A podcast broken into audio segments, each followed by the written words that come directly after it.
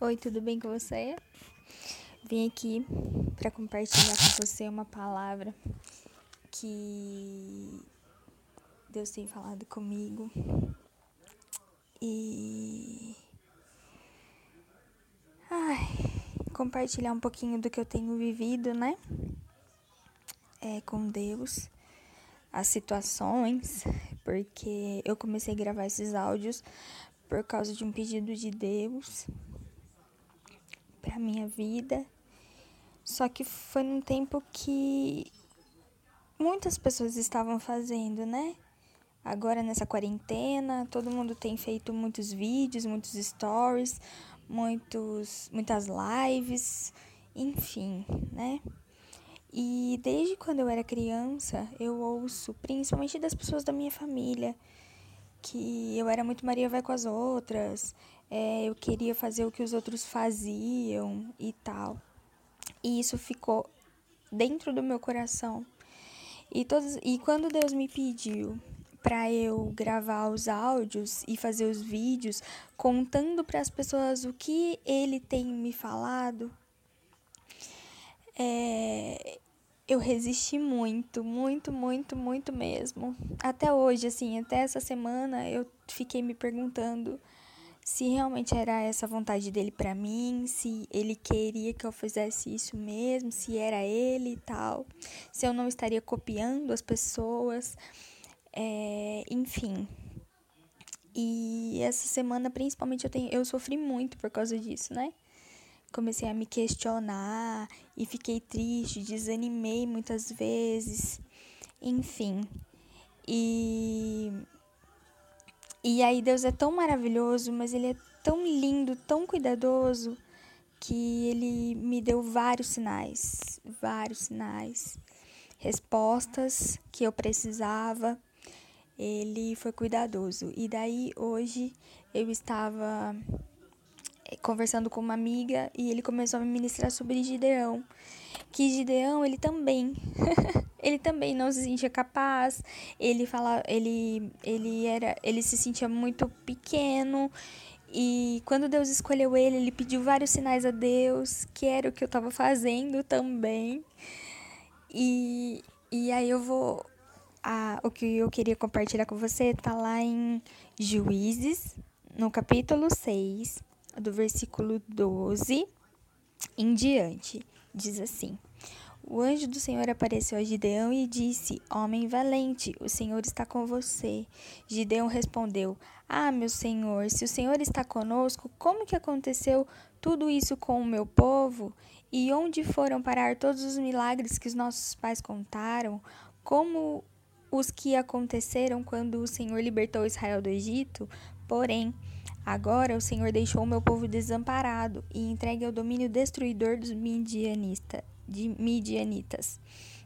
Então disse o Senhor: Com essa força que você tem, avante, liberte Israel do poder dos midianitas. Sou eu quem o está enviando para essa missão. Gideão respondeu, porém: Ah, Senhor, como eu posso livrar Israel? O meu grupo de no meu grupo de famílias é o mais pobre da tribo de Manassés. E na minha família eu sou o mais insignificante.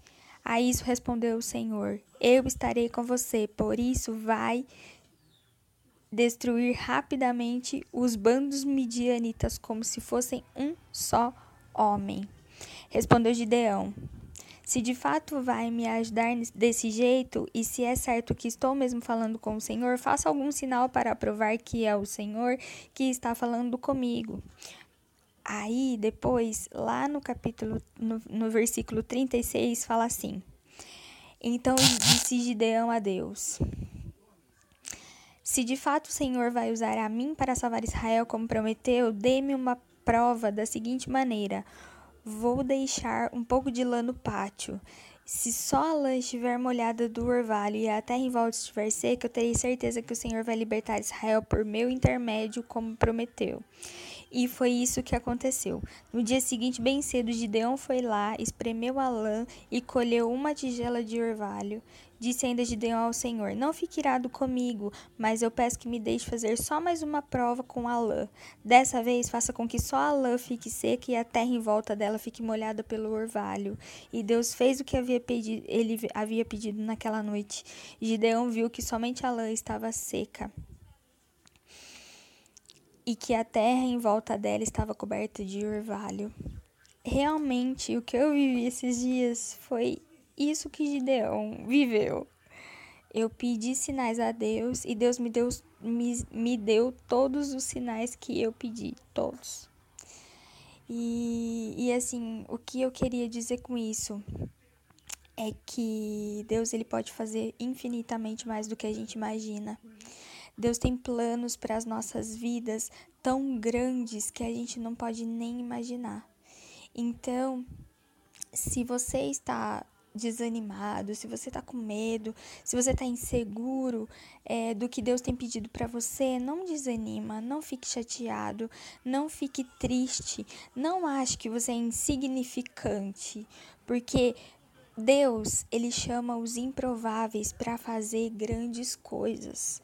Deus não dá um fardo maior do que a gente pode carregar. Se Deus te deu e me deu é tudo isso que ele tem nos chamado para fazer, é porque ele vai nos sustentar, ele vai fazer em nós e através de nós. Então que a gente possa não desanimar em nenhum momento de fazer a vontade de Deus nas nossas vidas. As dúvidas vão vir, o medo vai vir, a insegurança vai vir, as acusações vão vir, o passado vai vir, mas a gente não pode se deixar dominar por isso. A gente precisa avançar e crer que Deus vai fazer em nós e através de nós infinitamente mais do que a gente pode imaginar que a gente pode fazer sabe? Porque quando a gente confia plenamente em Deus e se sente incapaz e se sente é, o menor de todos, aí é que Deus age de verdade. Porque quando a gente começa a se achar alguém, ah, porque eu posso fazer, ah, porque eu consigo fazer, Deus não põe a mão. Porque Todas as coisas que ele faz em nós e através de nós é para a glória dele e não para a nossa glória. A gente é incapaz mesmo. A gente não consegue fazer por nosso braço. Quando a gente faz pelo nosso braço, a gente consegue ir até um certo ponto. Depois desse ponto, a gente não consegue mais ir. Por quê? Porque todas as coisas é Deus quem faz. É para ele, é tudo para ele para a glória dele, é para a honra dele, é tudo para Deus. Então, que, que essa mensagem possa te, te confortar o seu coração, te impulsionar a fazer o que Deus tem para você. Não desista, sabe? As dificuldades vão vir. Nada é fácil. Deus falou que a gente teria aflição no mundo. Então, gente, nada que a gente for fazer vai ser fácil, principalmente para Deus, porque Satanás ele está furioso, querendo acabar com os planos de Deus nas nossas vidas e na vida das pessoas. Então, é, a gente precisa lutar contra isso, sabe? E com medo, tá com medo, repreende o medo, expulsa o medo da sua vida e continua caminhando. É o que eu tenho feito todos os dias. Eu aprendi que por mim eu não consigo mesmo, mas quando eu me faço um vaso disponível a Deus, Deus faz tudo através de mim. E não é para minha honra, não é para minha glória, não é para me aparecer, é para Deus aparecer, para eu ser reflexo de Deus. E para isso, a gente precisa estar tá disponível, a gente precisa ter ousadia que Deus Cubra a gente de ousadia e intrepidez nesse tempo que o mundo jaz no maligno, nesse tempo que o mundo tem tem pegado as pessoas e tirado elas da vontade de Deus.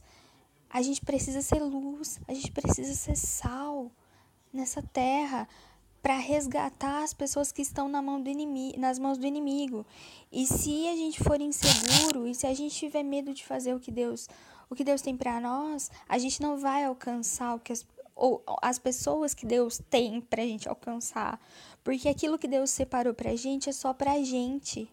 Se a gente não fizer, não há quem faça. Então, é, tem um versículo na Bíblia que fala: se você não clamar, as pedras clamarão. Só que o, o que Deus separou para a gente fazer, para o nosso futuro, a nossa história, é a gente que vai fazer. Não é ninguém que vai fazer pela gente. Então, que isso incentive você a se jogar na presença de Deus, se jogar nos propósitos de Deus, porque tudo que Deus faz nas nossas vidas é perfeito. Deus não dá um fardo maior do que a gente pode carregar. Se Ele pediu alguma coisa para nós, é porque a gente consegue, não pela força do nosso braço, mas pela graça dele, pela misericórdia dele, pela força dele nas nossas vidas. Deus é nosso escudo. Que Ele seja o seu escudo hoje, que Ele seja a, a sua força hoje. Em nome de Jesus, que essa mensagem possa ter abençoado e edificado a sua vida. Amém? Deus abençoe.